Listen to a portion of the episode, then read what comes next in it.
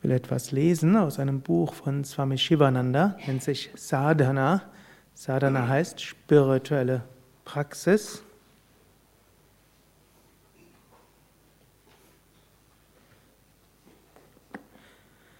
Es hat aufgeschlagen auf einem Kapitel, das wird überschrieben mit Konzentration und die Notwendigkeit von Wachsamkeit. Er sagt hier, sei konzentriert beim Sadhana, bei deiner spirituellen Praxis.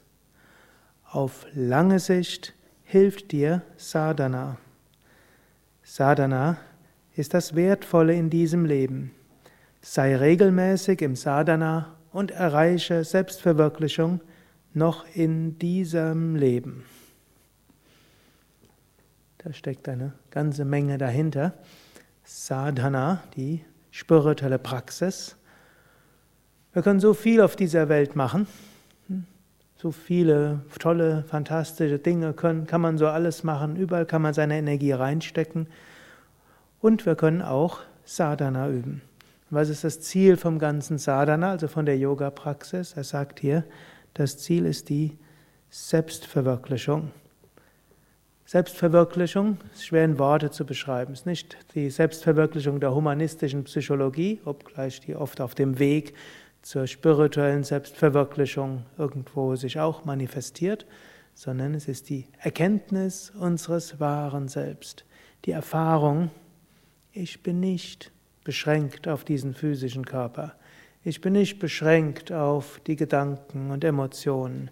Ich bin nicht beschränkt auf die Höhen und Tiefen, was alles so in meiner Psyche abläuft. Es gibt etwas Tieferes. Und dieses Tiefere in mir, das bin ich. Und danach habe ich Sehnsucht. Und das will ich hm, erfahren. Dann sagt noch Swami Shivananda, Sadhana hilft auf lange Sicht. Ist auch, da steckt so viel drin. Hm? Kurzfristig kann man sich mit Geld etwas kaufen. Kurzfristig kann man den einen oder der Sinn ein bisschen kratzen. Also angenommen, es juckt, dann kratzt man ein bisschen, fühlt man sich besser. Wenn man aber immer mehr kratzt, dann nicht so gut. Ist ähnlich, manchmal kratzt die Zunge, da muss man irgendwie eine gute Banane essen. Wenn man, wenn man klug ist, nimmt man eine Banane und nicht andere. Hm? Zucker oder Zuckerfettgemische. Oder hm? so, so viele Sinne können kratzen und dann kann man kurzfristige Hilfe haben. Und es gibt so viel anderes, was auch kurzfristig hilft, was ja auch gut ist. Aber langfristig hilft letztlich das Sadhana bei dem, was uns tief im Inneren bewegt. Und er sagt auch, Sadhana ist großer Reichtum. Wenn wir Sadhana praktizieren, spirituelle Praktiken praktizieren, sammeln wir Prana an, Lebensenergie. Und je mehr Lebensenergie wir haben, umso reicher sind wir letztlich. Und diese Lebensenergie kann man für alles Mögliche dann verwenden. Wir können es verwenden, um anderen zu helfen, anderen zu dienen. Wir können die Lebensenergie nutzen, um unser Herz zu öffnen, weit zu werden und so weiter.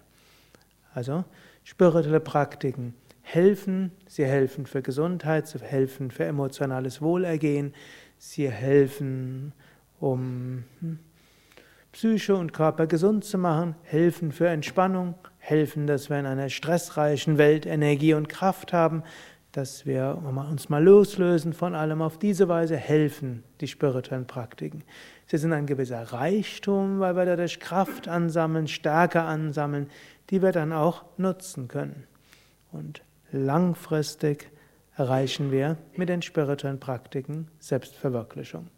Kurzfristig hilft's, mittelfristig, das sagt zwar hilft langfristig, aber ich behaupte, Sadhana hilft auch kurzfristig.